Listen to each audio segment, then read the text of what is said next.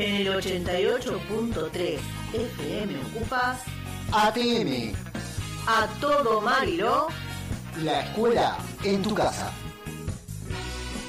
Ya hace un tiempo se sabe que algo anda mal y cada año avanza. Profe, profe, ¿me puede mandar actividades? Porque no veo la carpeta que tengo. Profe, profe, hola, profe. profe!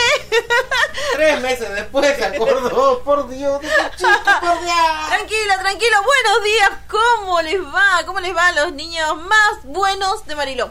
Porque son los más días, buenos de Mariló. ¿cómo le va, profe Alfredo Herrera por acá? Y yo soy Inés, profe de comunicación de ahí, y les doy la bienvenida nuevamente a esto que se llama ATM, a todo Mariló, tus profes en la radio. Todos los días estamos acá de 10 a 11 de la mañana en la 88.3 FM Ocupas, a quien, como decimos siempre, le Muchas agradecemos gracias. este espacio que nos presta.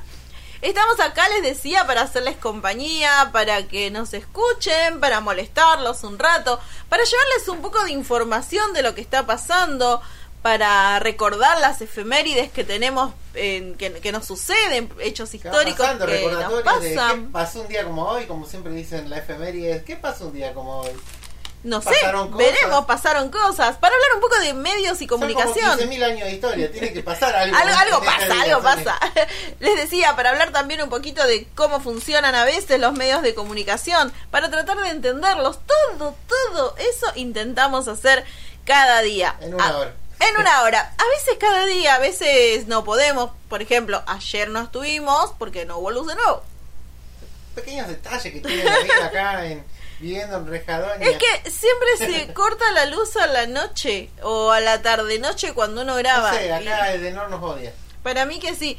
Así que bueno, accidentalmente, a veces no podemos estar, pero casi siempre sí. Ah, pero la boleta de Denor puntual. Eso, es carísima. llega, llega puntual, así que vamos a ir a hacer un programa en directo desde la sede de Nor para decirles, ¿qué pasa? Vamos y enchufamos todo ahí. Van a decir, ¿qué te pasa? Poner el alargue, le decimos. Hoy en particular les voy a mandar un saludo muy, muy especial a los chicos de la escuela número 34 de Mariló, porque sí, Ah, bueno. Simplemente porque sí y porque extraño mucho mi escuela también.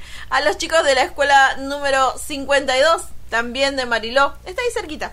No te preocupes, según una mala lengua teníamos que empezar el lunes que viene ya, claro. Ah, ahora vamos a hablar de eso.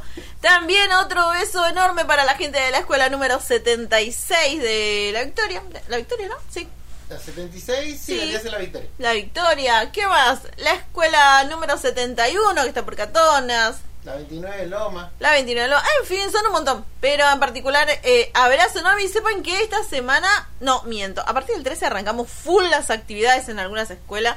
Ya Eh, son las últimas actividades. ya son las últimas. Y empiezan los repasos y hachazo en el lomo. y listo, así que a ponerse todas las pilas, a ponerse... Sigan prestado eh, las pilas a los hermanos, todo. ¿eh? Exactamente, a cargarse como un celular porque esto es como una carrera. Estamos en el tramo final, que les entre el segundo aire para que puedan ir con mayor este, con mayor energía.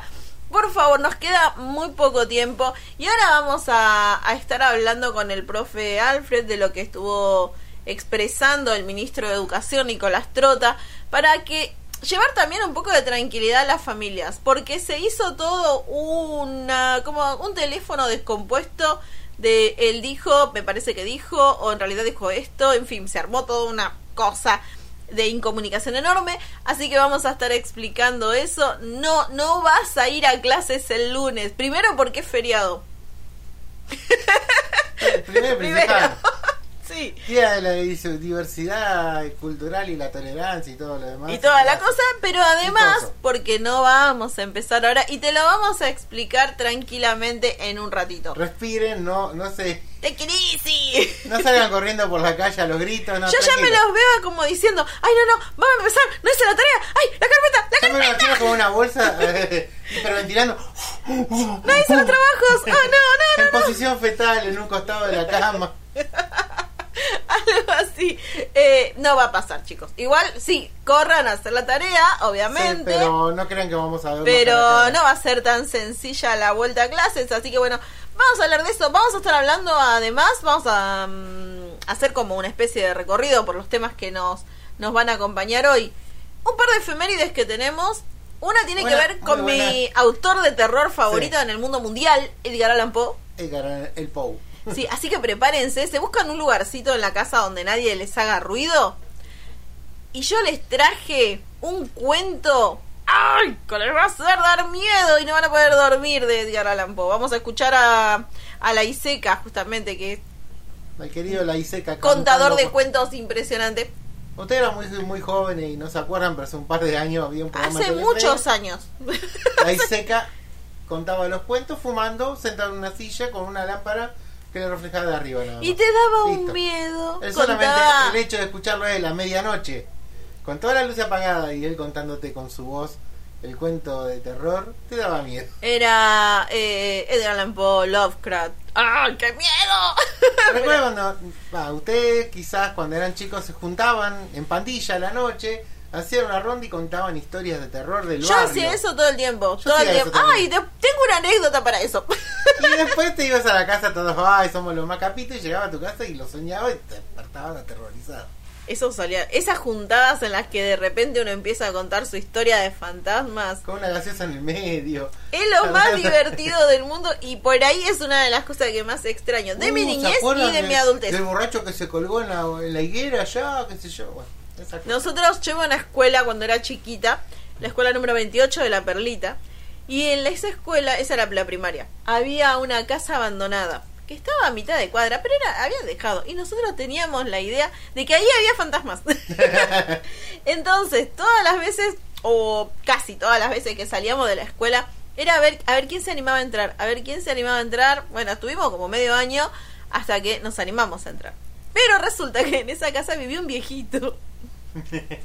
Y cuando nosotros quisimos entrar, sale el viejito, y no me olvido más, salió el viejito con un ramo de perejil en la mano, gritando, ¿qué hacen acá? Ay, por favor, yo creo que llegué a mi casa corriendo en cinco minutos.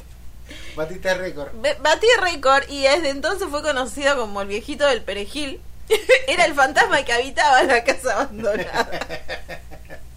Y al cálculo que deben tener también un montón de historias nuestros alumnos Sí. eh, de ese tipo. Nosotros como teníamos mucho baldío decíamos que por ahí andaban los fantasmas, qué sé yo. La luz mala. Si vos mirabas para el campo veías que algo se movía y te daba miedo. Y sí, era, era la sombra, óptica, una ilusión óptica. Bueno, pero la fantasía, ¿quién te la quita? O una vaca que andaba por ahí y se escapó.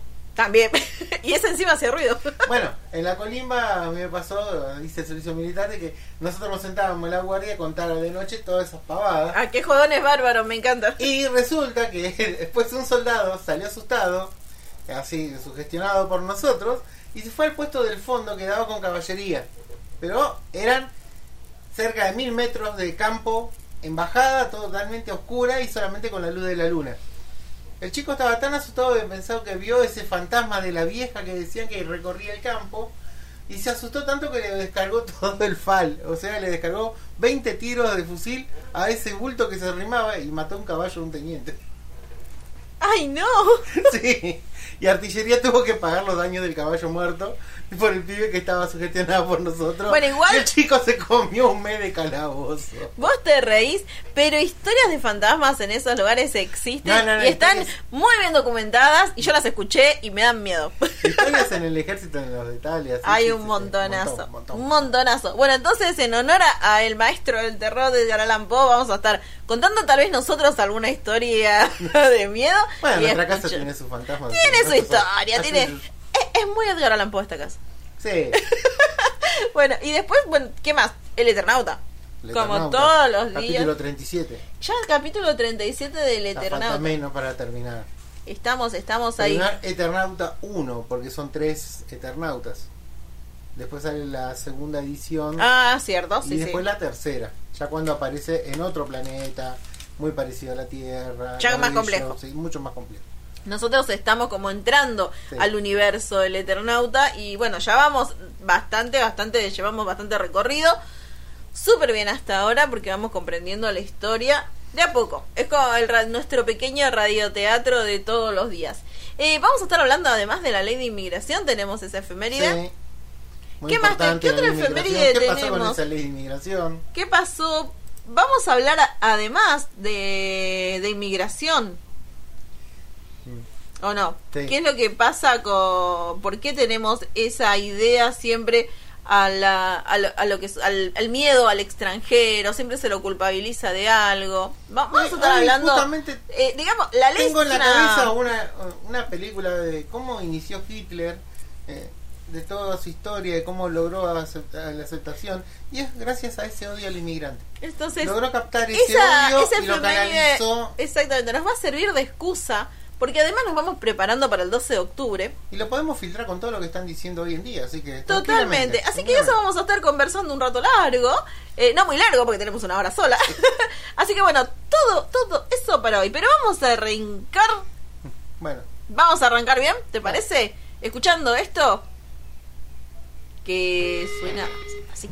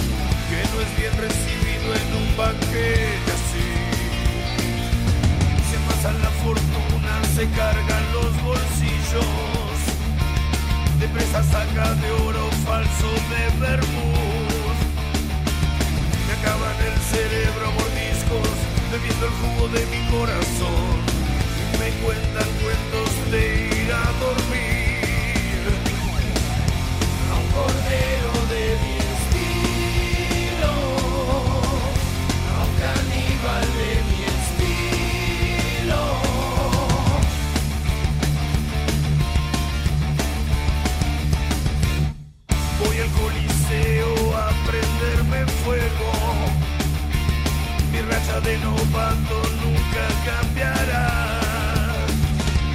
Por favor que el adiós no se alargue. Me cansé de tanto esperar. Cuando el fuego crezca quiero estar allí. Un cordero de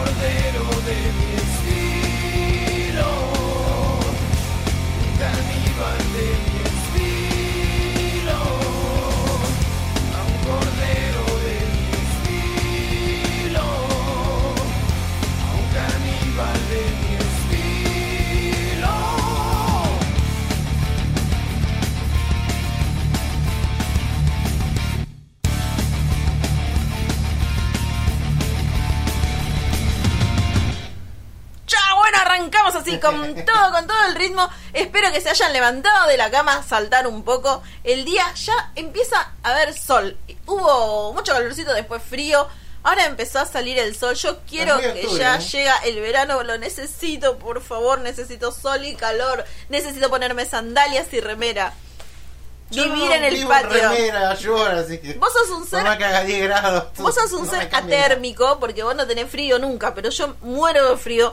Eh, y ahora, no sé, veo el sol y soy el, el ser Y por más suerte esta feliz del vino, mundo. vino lloviendo porque ya teníamos estática en, el- en el aire, nos daba patada todo, así que falta de humedad es lo que ocurre siempre cuando hay mucha mucha falta de agua, de humedad. Estábamos, miren, con lluvia y todo, ayer hacía 40% de humedad y había llovido. Tenemos suerte de que esta- O sea que estamos en una zona en un húmeda. 30%, 20% de humedad, que es nada A comparación de que acá la humedad relativa ambiente en Buenos Aires siempre es del 45 al 60. Sí, Normal. somos- es, es como que la, la- normalidad de Por algo se llama vida. pampa húmeda. Hay humedad, acá está faltando humedad. Ahora, ¿por qué? ¿Qué pasa? Es contrario a lo que tiene que ser, porque tiene que haber más lluvia, por eso también tarda mucho en brotar incendios. las plantas. Si ustedes estuvieron sembrando alguna semilla No, que no está están saliendo las No plantitas. están saliendo bien porque está- falta esa humedad también. Les está costando. Para mí tiene que ser con... No sé si tiene que ver. Los profes de geografía me van a tirar de las orejas eh, por burra. Pero por ahí tiene que ver con estas eh, estos incendios masivos que están sucediendo. Eh, Incendios, tristemente. sequías, cambios de viento, cambio de ciclón y anticiclón en la, en la Tierra. Nosotros nuestro cic- El cambio ciclón climático. Lo teníamos allá cerca del centro de Córdoba, después bajó a La Pampa, después se hizo en el sur, cambia la dirección de los vientos y no llegan las lluvias. Exactamente. Y ¿Por tiene qué? que Porque ver... también el humedal que organizás con toda una arboleda, con unos bosques nativos que recuperan la humedad de la- y la depositan en la tierra y después con la evaporación hace la lluvia y los vientos se direccionan también. El ciclo del agua, niños, primaria. Todo el ciclo del agua se corta y se ve cambiado porque ya no es lo mismo tener un montón de bosques nativos que tener un, un sojal por ahí, una plantación de soja. El tema acá es la soja. es el, El tema acá, digamos, el excluyente... monocultivo es excluyente es- y hasta que no lo ¿Qué sería monocultivo? Explica a Cuando solamente nosotros tenemos en la pampa húmeda se estilaba hacer cuatro siembras por año De, di- diferentes, cosas. eh, Sembramos maíz, ¿qué más? maíz después podíamos sembrar trigo y después podíamos sembrar No sé, soja, arroz se me zapallo, la- Sí. arroz tiene que tener en laguna Bueno. pero Eh, eso otras cosas. El monocultivo sería cuando, Cuando se decide eh, sembrar una un sola cosa. un nutriente de la tierra el trigo usa- utiliza más otros nutrientes siempre eh, tiene que ser tierra nitrogenada o sea si vos le das tiempo en la roturación de la tierra a que eso se regenere cambiando de cultivo la tierra eh, podés usarla dos o tres años y después le das descanso de cuatro meses para que recupere los nutrientes Para y después volvés a y demás. Bueno. ¿qué pasa con la soja? Como la soja es continuo todo el año no le da tiempo de recuperación y como usa solamente un paquete de nutrientes a la tierra la debilita y al no dejarla descansar la matas Y después no en crece nada. en la experiencia del Chaco que tuve con amigos que sacaron un montón de bosque de quebracho, que se sacaron el- y el monte que tenían junto a una laguna, los chicos de allá de un, un pueblo de allá que se llama, ay, ¿cómo se llamaba? Esquí, no, eh, Pampa el Infierno, algo se llamaba. Eh, ellos vieron cómo al desaparecer ese bosque desapareció también la laguna donde iban a nadar, no está más. La soja, vinieron los colonos que contrataban, como, como había una ley hasta el 2015 por lo menos, había una ley de que no se podía vender tanta porción de tierra a extranjeros, usaban el nombre de un, un colono argentino, la empresa de lo que se llaman pules de siembra, utilizaban a uno que compraba la tierra o la arrendaba y empezaban a explotar comercialmente con soja. Al no tener más bosque, no tener humedad, eso se regaba artificialmente. Llegó un momento en que ya el rinde bajaba y cuando el rinde baja, eh, los colonos se mudan, los pules de siembra mudan su producción a otro lado, compran otra tierra o alquilan otra tierra y así van dejando el desierto que se está viendo en el Chaco, que antes no existía. Eh, mis amigos decían, eh, daba pena ver a que mamá tenía que usar eh, ropa para poner abajo de la puerta para que no entre el viento.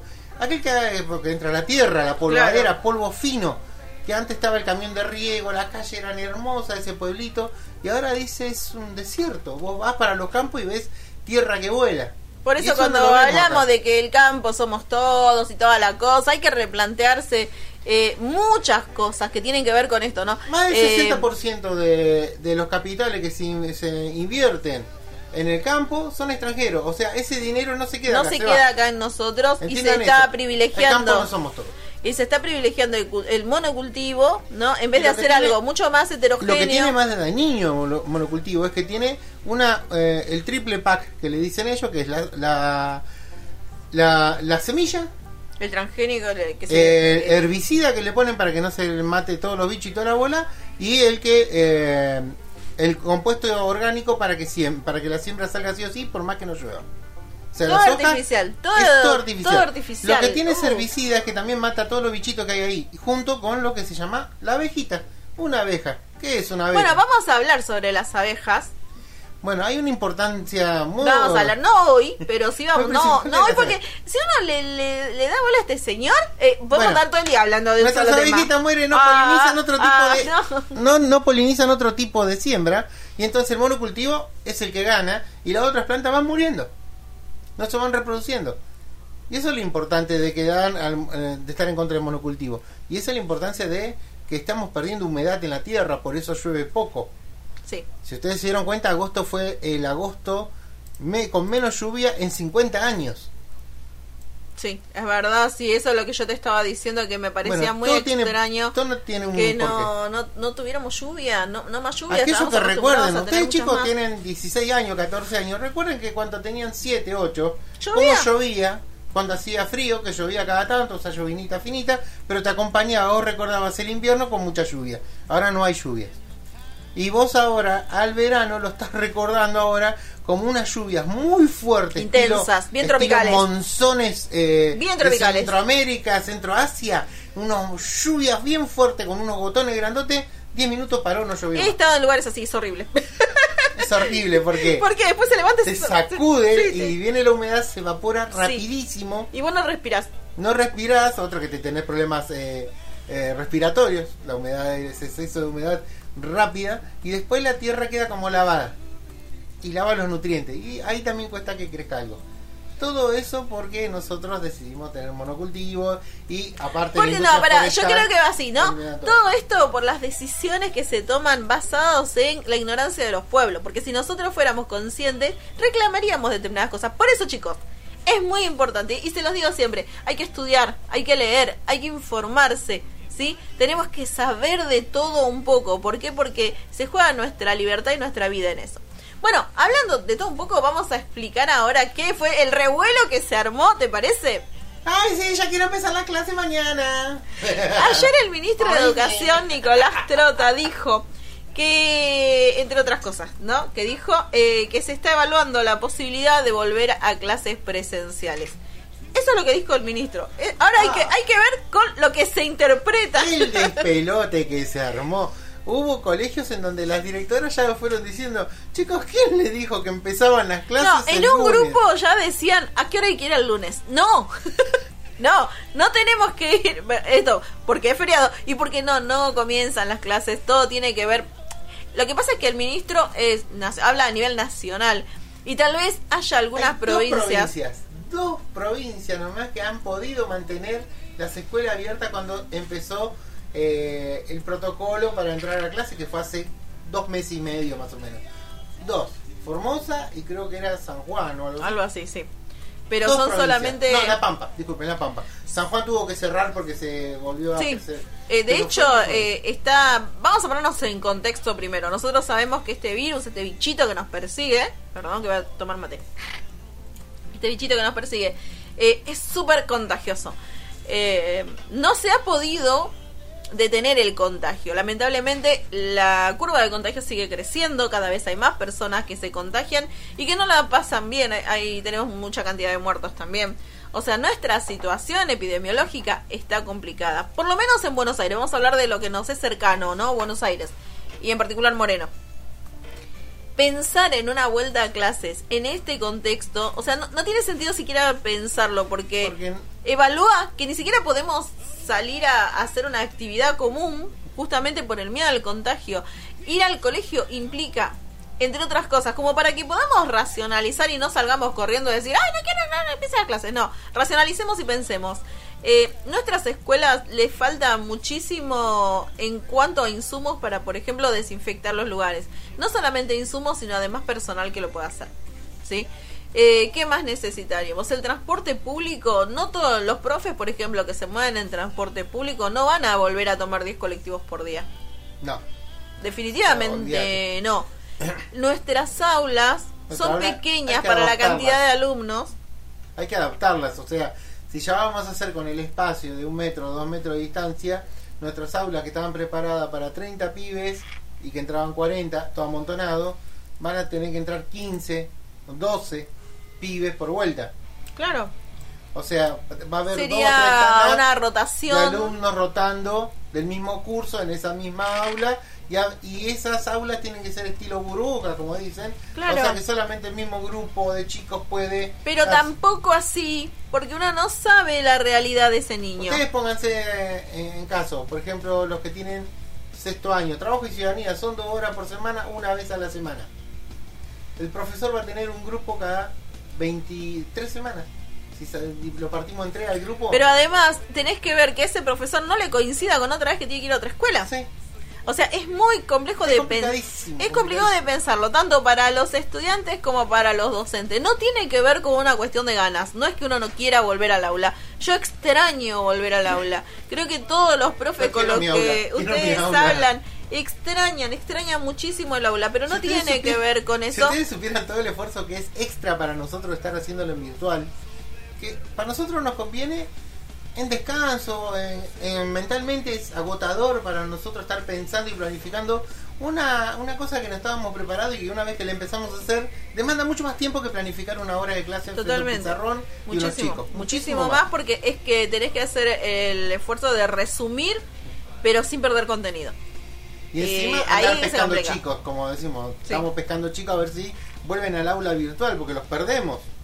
Porque Yo tengo eh, casos de chicos que se conectaban hace tres meses Y ahora ya no se conectan El día de los bolsones, con suerte vemos las madres y les preguntamos y se le rompió el celular, le robaron el Claro, celular. muchísimas cosas que nos pueden Eh, suceder que de no hecho tenemos suceden a todos. internet, no mudamos, andamos por otro lado donde no hay internet y millones, Millones de situaciones Chicos que tienen diferentes. problemas de violencia de familia que empezaron a aparecer. un- De un todo, de todo tipo de Y nos inconvenientes. tenemos que hacer cargo de todo. Entendemos la complejidad, lo decimos siempre, entendemos perfectamente, pero la solución no es abrir a la escuela y que No, no. esté la potencialidad de enfermar, tampoco es la intención, o sea, y esto es lo importante, antes de salir corriendo a opinar o a indignarnos o a alegrarnos o a enojarnos o a preguntarnos, primero tenemos que pensar y racionalizar las cosas, decir, a ver, ¿Cómo está mi situación acá, en el lugar donde yo vivo? ¿Hay posibilidad de que esto realmente suceda? Primero pienso, me pregunto, critico y después sí analizo y tranquilo puedo llegar a tener mi, mi propia opinión, pero basado siempre en ese análisis, en ese pensamiento crítico que tengo que tener eh, con respecto a lo que está sucediendo. Así que no, no empiezan las clases el martes, no, no vas a tener que venir corriendo. Hacer los trabajos, sí, sacarle foto y mandalo, por favor. Eso sí, vamos a, como les decimos siempre, eh, necesitamos que la continuidad pedagógica, necesitamos que ustedes puedan realizar todos los trabajos que uno les manda, que, insisto, resume lo más que puede, trata de hacerlo lo más eh, amenos y entretenidos posible, pero ustedes tienen que poner de su parte también. Estamos en una situación en la que si se tira de un solo lado no se logra nada más que caernos. Tiene que ser de ambos lados. Sí, de ambos lados. Nosotros les proponemos una actividad eh, y estamos implementando todos los medios que podemos, que tenemos a nuestro alcance. Hasta la radio, caramba. Ya no sabemos qué hacer, hacemos malabar en la esquina si quieren. Así que le- les pedimos este me- continuemos, continuemos, valga la redundancia, con la continuidad pedagógica, sigamos haciendo los trabajos. Eh, vamos y estemos atentos a cómo evoluciona esta enfermedad. Les cuento que en otros países, eh, vieron que acá siempre se mira al, al otro lado del océano, ¿no? Siempre se mira a Europa, siempre se mira a esos lugares. Bueno, en esos lugares abrieron las escuelas. ¿Y saben qué pasó? Las tuvieron que cerrar por la cantidad de infectados que había. Así que si nosotros ya tenemos el- Encima lo que está- la posibilidad de ver qué es lo que sucede adelante en el tiempo, Lo que podemos que anticiparnos. ha, ha sido un rebrote con mucha virulencia, o sea, Sí. con muchísimos casos. No estaban pensando de que iba a ser eh, una curva tan exponencial, o sea, tan acentuada para arriba la cantidad de casos. O sea, dicen... Porque además, y una de las cosas que se está evaluando y se está estudiando, es que vos pensabas que si te contagiabas de, de COVID después ya está, estabas inmunizado y no te agarraba. Pero ¿qué pasa? No. Eh, eh, sucede como con el dengue, que vos te contagiás y después te podés volver a contagiar. Y la segunda vez es mucho más fuerte. Y la tercera también es más fuerte. Entonces, O sea, no quedabas inmune como se no, pensaba. no en todos los casos, en algunos sí, en otros no. Este virus es nuevo, todavía no se conoce exactamente cómo funciona. eh, para que los médicos puedan comprender este funcionamiento. Lleva tiempo, no es algo que uno lo ponga en el microscopio y sepa, sino que tiene que, que ver los diferentes comportamientos que tiene, evolución. Sí, porque encima al ser un virus cambia, no, no es lo mismo. Una bacteria siempre se mantiene igual, el virus no. El virus muta. Muta y Se adapta. se adapta y va cambiando. Entonces es muy difícil determinar. ¿Vieron eh, cómo va a funcionar? Cuando salen a hablar la gente que se especializa en salud, muchos dicen, ay, bueno, pero no se ponen de acuerdo, pero ayer dijeron esto y hoy dicen lo otro. Claro, es así. Es así como tiene que ser porque justamente no es algo que uno pueda anticipar, es una realidad que cambia hubiéramos- cada día. Hubiéramos tenido estos medios de comunicación, o sea, tan masivos que podíamos tenerlo al día, y retrocedemos en el tiempo a cuando salió la gripe española, van a ver que los médicos tampoco encontraban la vuelta día por día, estaban aprendiendo a combatir ese virus que se mató millones Muchísima de gente. personas en todo el mundo. Entonces tenemos, la idea es esto, tenemos que aprender a, convivir con esto, tenemos que aprender a ver cómo funciona este virus, todavía no sabemos del todo cómo es, por eso que te pedimos siempre que te quedes en casa, que te cuides, que respetes el distanciamiento, que te pongas barbijo, máscara, pañuelo en la nariz, en el mentón y la boca, que te desinfectes las manos cuando, sal, cuando tocas algo, que desinfectes todo lo que ingrese a tu hogar también, que cuides a tus adultos mayores. Todos son importantes, todos contamos, y cada, cada gente que se nos va por culpa de este virus... Es una tristeza es una tristeza enorme porque además- familia. Es la tristeza en soledad, porque vos no podés despedir a Eh, esa Yo persona. estoy viendo todos los días, ahora, yo, yo paso por motivos laborales extra, yo paso todos los días por frente del cementerio de Moreno y veo siempre que hay cuatro o cinco autos que vienen a despedir un cuerpo y se quedan ahí afuera Sí. mientras la camioneta que lleva el cuerpo entra a depositarlo, porque ya ni, ni pueden entrar porque no se tienen No que se puede. Entonces todos los días veo una columna de gente que despide un, un familiar. Es por H por B. Entonces- está despidiendo así de esa manera. No puedes ni acercarte a tirarle un pedacito de piedra. No, pero además la situación de la persona cuando ya está mal, cuando vos ya sabes que no, no tiene buena perspectiva, que no va a llegar a, a buen puerto, esa persona también está sola. Vos no podés acompañar, no le podés sostener la mano. Y nadie merece irse de este mundo solo. Entonces, cuidémonos muchísimo para no tener que pasar por una situación tan, tan triste. social, chicos, ya saben, todo lo que, el- que parece una cantinera ya que repetida que a veces pudre, pero se te tiene que hacer carne. Hoy Sí, porque fui y a- es lo que va a ser nuestra vida. Fui a buscar unos estudios a una de, Clínica. de sangre y éramos tres gatos locos, pero estábamos uno en cada punta y nos miramos como de confianza que nadie se acerque más de lo que no sé, te, te, hace- Te hace queda, carne, te queda eso, pero es- está bien que se te haga carne porque es la única manera, la única medida que tenemos. agarré, en vez de la llave, agarré cosas de alcohol. alcohol y sa, sa, brazos, manos, eh, planta de los pies, eh, pantalón, remera. Todo. Ya parecemos locos que nos regamos por todos los lados, pero es la medida de prevención que tenemos para no trasladar el virus a ningún lado, que es Exactamente. Entonces, siempre, eh, entonces pasando en limpio, no, no empiezan las clases, no, No, no, alistes los útiles, esto no va a suceder ahora. Estemos atentos a la evolución de la noticia, como hacemos siempre y como un ejercicio Yo chequeando diferentes fuentes. Yo cuando dijo Trota eso, empecé a mirar para todos lados y digo, ¿la mochila dónde la tiré? Porque yo saqué todos los útiles de la mochila, tengo mi- mis cuadernos, todo Claro. desparramado por toda la casa. La mochila, te digo, no sé dónde la dejé. No sé si está durmiendo los gatos arriba, no sé, por algún lado está la mochila. Voy a tener que ir a pescar por ahí ahora. bueno, Bueno, Vamos a seguir con un poquito de ¿qué música, si Sí, cambiamos. dale, dale, vamos a escuchar un poco de musiquita, como para ponernos en clima, a ver, no sé qué podemos escuchar, Fran. mm, cabezones. Pasajero de intención, un tema que me gusta. Eso, y después sí, prepárate porque te va a dar miedo.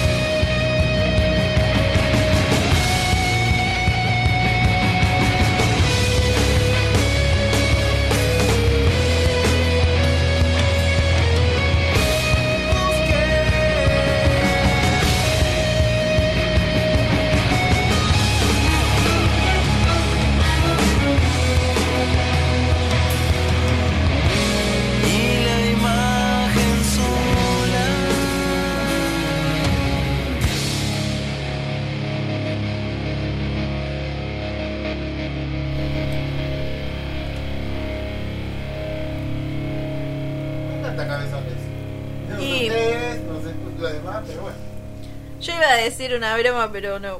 ¿Estás hablando de que soy estrecho de hombro y por eso parezco de cabeza grande? sí.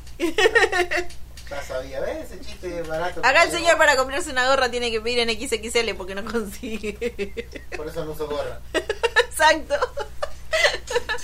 Me Bueno. aprieta la cesera, como dicen. Te aprieta las ideas. Bastante estuve en, el, en la colimba usando distintas gorras. ¿Cómo te entraba el casco en la columna? Eh, tiene un regulador, querido. Ah, ¿sí? Porque no parece. Tiene un regulador interno. Ah, El casco de afuera es eh, un, un único talle. Por eso algunos cabezas chiquitas parece que tuvieron un, un plato. Sí. Se parecen a la, a la nieta de Legrand la otra vez con un wok en la cabeza. algo así.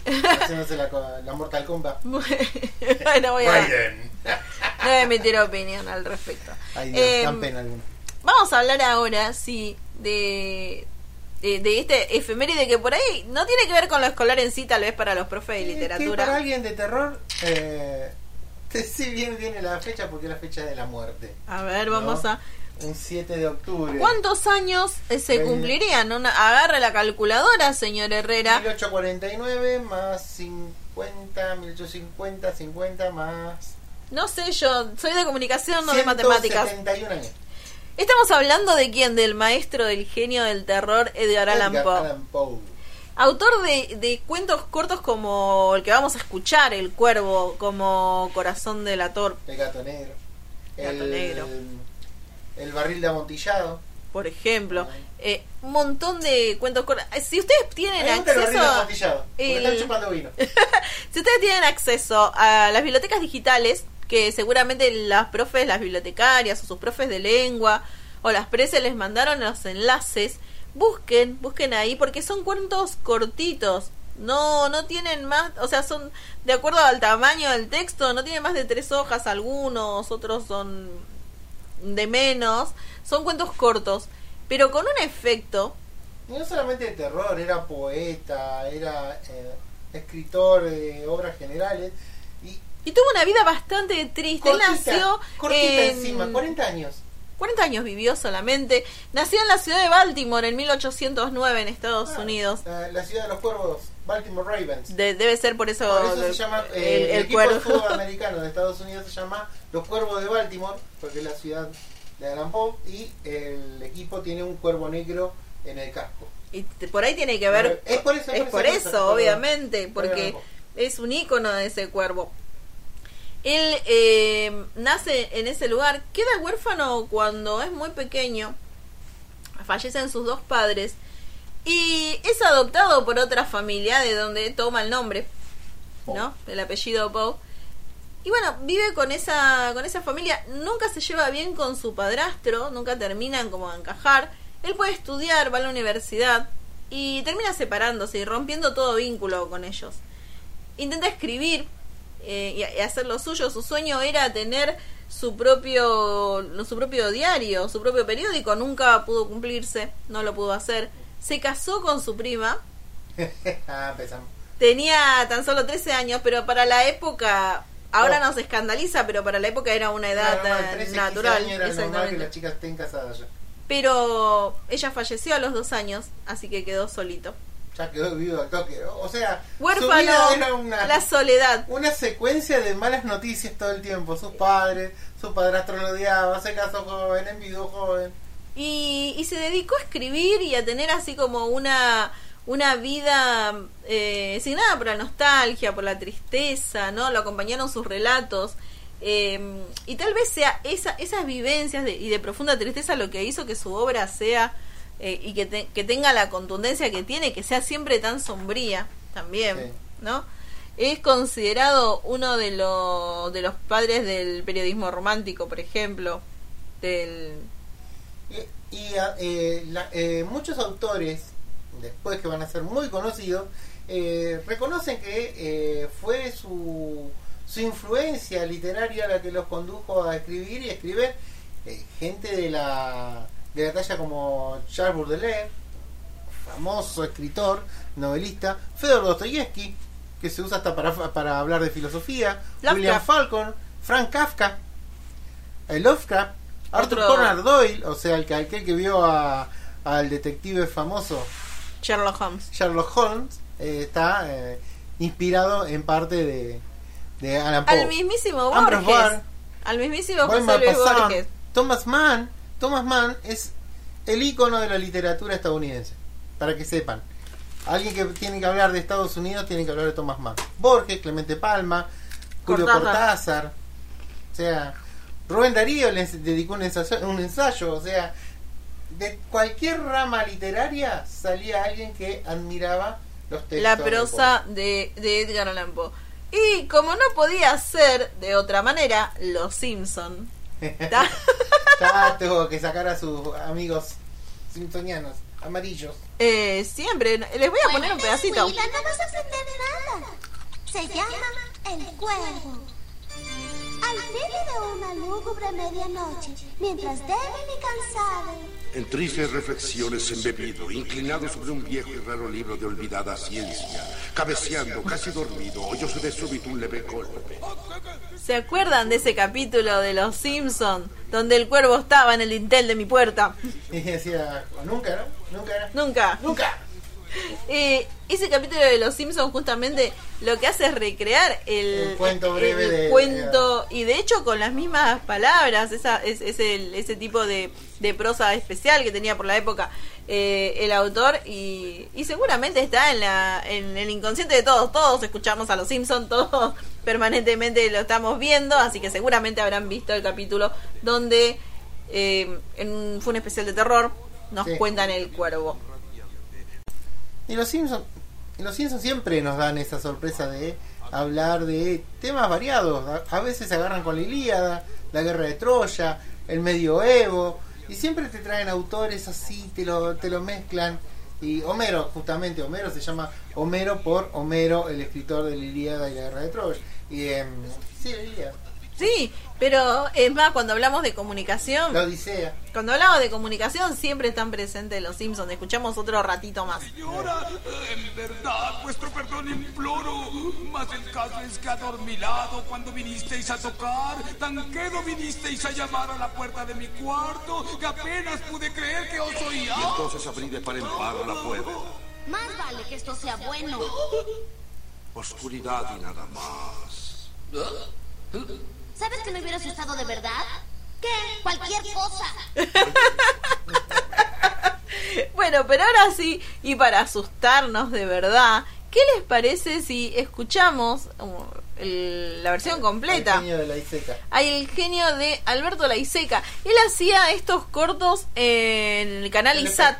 No, en, en ISAT. En ISAT, en ISAT, en ISAT. En ISAT A la medianoche. a la medianoche. Y como les dijo Alfred, era simplemente él en una silla con su cigarrillo y la luz que lo iluminaba, una sola luz que Sí, iluminaba botón, apenas sí, en penumbras desde abajo, entonces te daba esa sensación Pero, de, de, de, de eh, cuento de que te están contando a vos te presentan historia. una iluminación y una cámara así, es para que atiendas a la palabra. Exactamente. Eso es lo que nosotros vemos cuando vemos lenguaje audiovisual, cosa que vamos a hacer. Y atendés a la palabra y...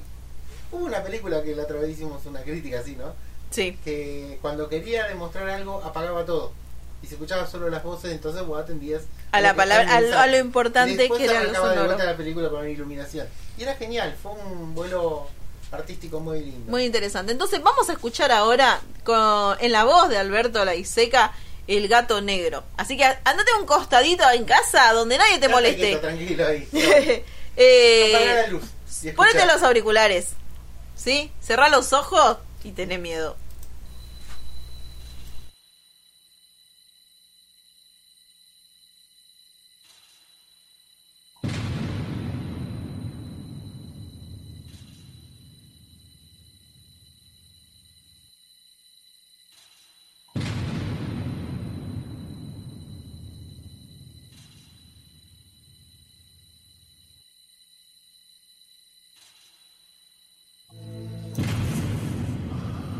Pretensión de exigir que se crea la locura que voy a contar. Sin embargo, todo lo que voy a decir es cierto, tan cierto como que ahora estoy en la celda de los condenados a muerte y que mañana me van a ejecutar. Desde niño me caractericé por la bondad de mi corazón. Era extremadamente sensible, amaba los animales. Me casé joven con una mujer muy buena realmente, que para mi felicidad me acompañaba en mi mismo amor por los animales. Así que ella misma me conseguía pajaritos, un mono, tuvimos en casa peces de colores, un perro y un gato, todo negro, enorme. El gato se llamaba Plutón, como el dios de los infiernos para los griegos. Plutón era mi camarada, yo era el único que le daba de comer, solo comía de mi mano, me seguía a todos los sitios, hasta que de repente el demonio se apoderó de mí. Porque, ¿qué sino el demonio es el alcohol? Plutón era mi camarada, mi carácter cambió, me volví desamorado, egoísta, cruel, huraño, comencé a maltratar a los animales, incluso llegué a levantarle la mano a mi pobre mujer. Cada vez me hundía más en mi locura y mi perversión. Una noche era inteligentísimo ese animal, que volví tarde a casa después de recorrer las tabernas, totalmente borracho de ginebra. Me estremezco nada más que de pensar en lo que hice. Lo tomé del, del pescuezo al gatito y con una navaja le arranqué un ojo. Lógicamente, al verme a mí huía aterrorizado, como es lógico. Ya totalmente cuesta abajo, una mañana mi mujer estaba durmiendo, lo tomé al gato negro, a Plutón,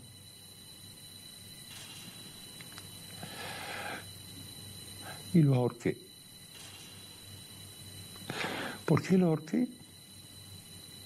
Para condenarme, para condenarme.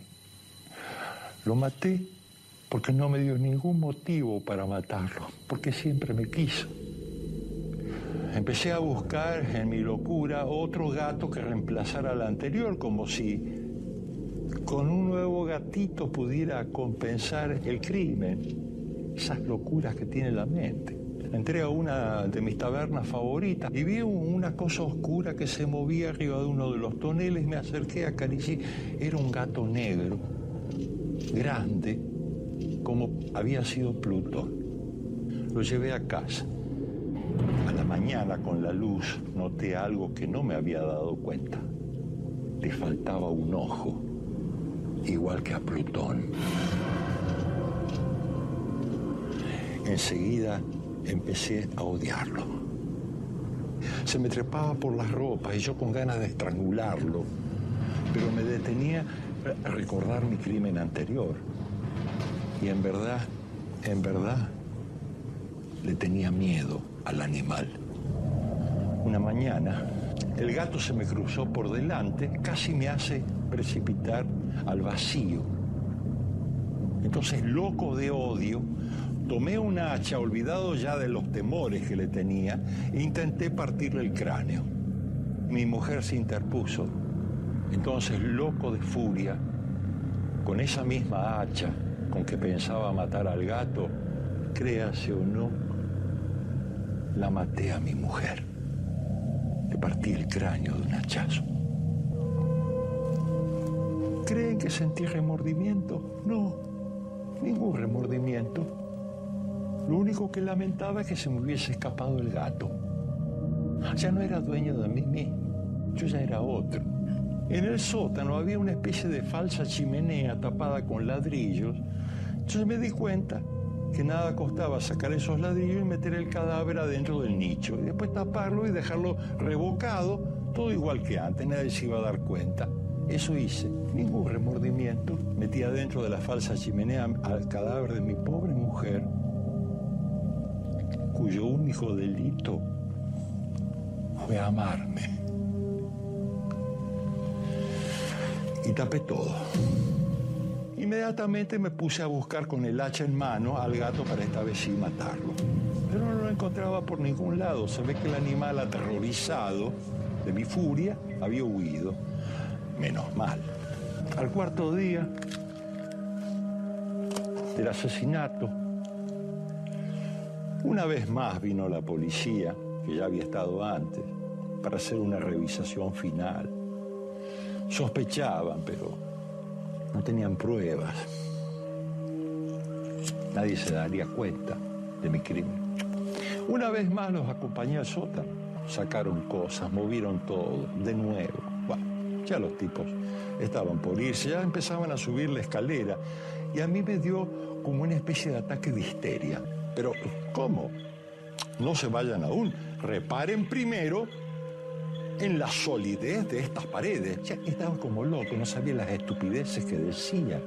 Tuve la mala idea de tomar mi bastón. Fíjense, fíjense en la solidez de estas paredes y pegué tres golpes fuertes sobre el nicho donde estaba emparedada mi mujer. En ese momento se escuchó un sonido que parecía provenir del infierno.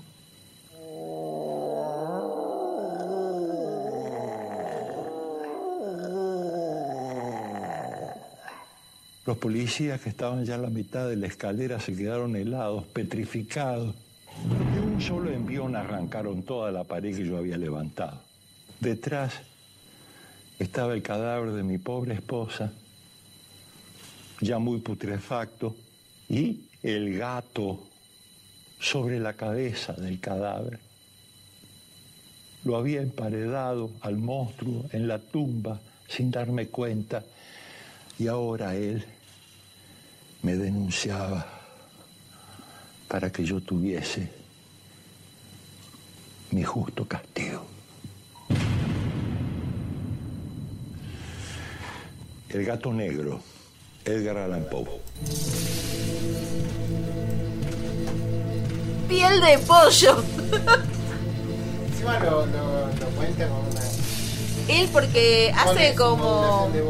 Claro, porque además eh, lo que la Iseca hacía era como un radioteatro. Era como que le estaba, él era el protagonista y le estaba pasando. Entonces uno puede apreciar todas las tonalidades de voz Y que como era un monólogo podía expresarse sin interactuar con nadie. Por ejemplo, eh, cuando nosotros estudiamos lenguaje radiofónico, eh, cuando estábamos en la escuela y podíamos hacerlo, yo les llevaba los cuentos de la ISECA a los chicos para que pudiéramos identificar en el, en el audio todos esos matices de la voz, cómo se creaba ese ambiente, porque la manera en que él te va llevando y va eh, desde un tono más alto y luego bajando como para hacer que sea mucho más intimista y para que vos te metas más en el relato, eh, eso se construye, es parte de lo que es la construcción del lenguaje radial.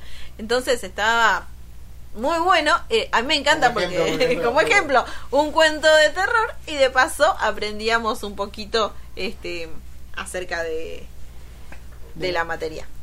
Espero que les haya gustado el cuento. A mí todos los de Edgar Allan Poe me gustan. Tengo la antología de cuentos, siempre la repaso. Lo bueno de la Y- antología que es un libro. Y me pasó algo. lleno de cuentos cortos. También está Edgar Allan Poe para niños. Ah, cierto, sí, lo mismo. ¿Y, ¿y yo qué hice? se lo regalo a mi nieto. Mi nieto tiene 8 años. Tenía 7 cuando se lo regalé. Porque yo ya desde que nació quería que aprenda a leer para que le pueda regalar libros. Y me decía, Abu, me da un poco de miedito tu regalo. Pero lo terminó de leer. Me mandó una foto. ¡Traumaste al niño! Ahora no sé que me pide otro libro. Eh, el Principito ya leyó. Ya lleva le- leídos varios a sus ocho años, sus cortos ocho años. Eh, pero este me decía y me, me queda el recuerdo de me da miedo tu regalo. Pero bueno, así y fue. Lo, lo vamos llevando al pibito para ese lado. Todo porque hace 160 años murió. 161 años. Murió Eh, este- Edgar Allan Poe.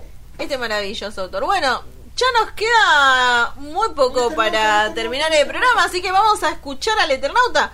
Eh, rapidito, rapidito, antes de que Capítulo se nos pase... 37, Volver. Ahí estamos.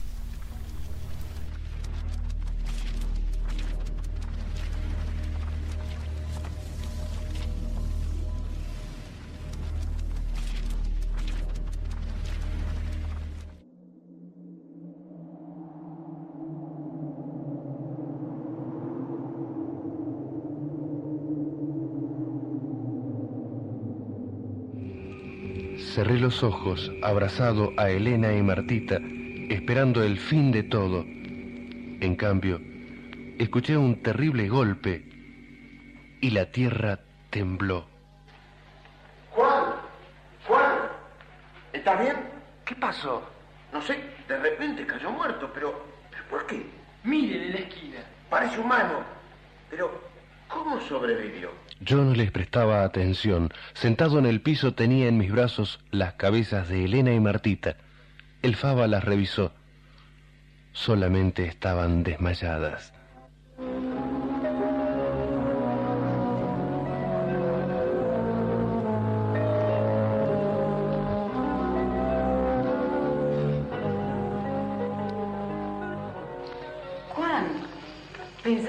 No te volvíamos a ver. Sí, papi, después de esa explosión. Creíamos que estaban todos muertos. No sabés cómo sufrimos. Ya nos estábamos por ir a otra parte, por eso salimos. Pero uno de esos monstruos nos vio y golpeó. Yo me choqué contra la pared. Mirá qué chichón, papi. Ay, yo también. La verdad que fue horrible. Elena y Martita se peleaban por contarme todo lo que había pasado en mi ausencia. Mientras tanto, Favali y los demás terminaban de tapar todas las ventanas para que de afuera no se vieran luces. Bueno, ya terminamos. No me gustaría que algún gurbo metiera su cabeza por la ventana para curiosear, ¿no? Señora, ¿no tendría una aspirina? ¿Eh? Me duele un poco la cabeza. Mm, por el olor ya veo por qué le duele la cabeza. Nos reímos todos, pero algo nos interrumpió. Son tres gurbos. Están por aplastar a un humano. ¿Pero qué hace? ¿Por qué no se mueve? Lo van a aplastar. Con toda tranquilidad, el mano sacó un pequeño cilindro de su cinturón. De ahí salió un rayo que terminó con los tres gurbos a la vez. Sin duda era del mismo mano que mató al gurbo que nos iba a devorar a Elena, Martita y a mí. Por la endija de la ventana vimos cómo el mano caminaba hacia la casa haciendo gestos amistosos. El Faba consideró que sería bueno recibirlo y aliarnos con él. Lo que no entendíamos era cómo se había salvado de morir por la glándula del terror. Franco sacó su propia conclusión. Para él, la glándula le fue mal injertada. El mano seguía acercándose. Fui hasta la puerta y ya la estaba por abrir. No, Juan, no abras. ¿Qué pasa, Faba? Mira por la ventana. Otra vez la nevada. La nevada mortal. Ya el mano caía muerto. Todo el horror volvía a empezar. Los ellos volvían al ataque.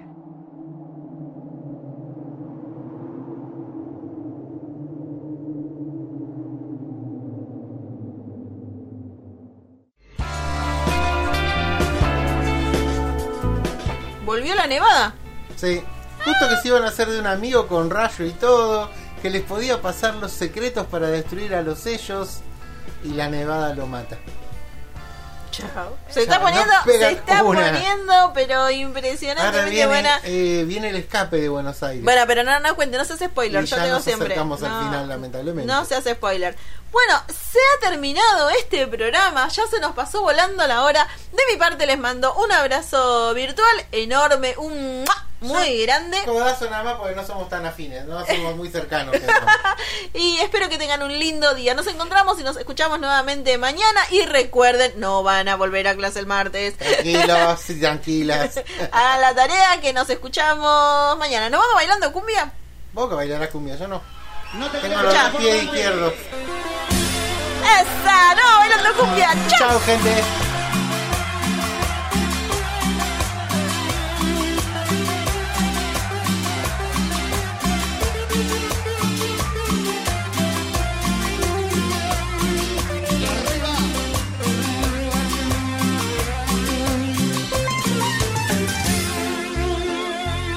Contaron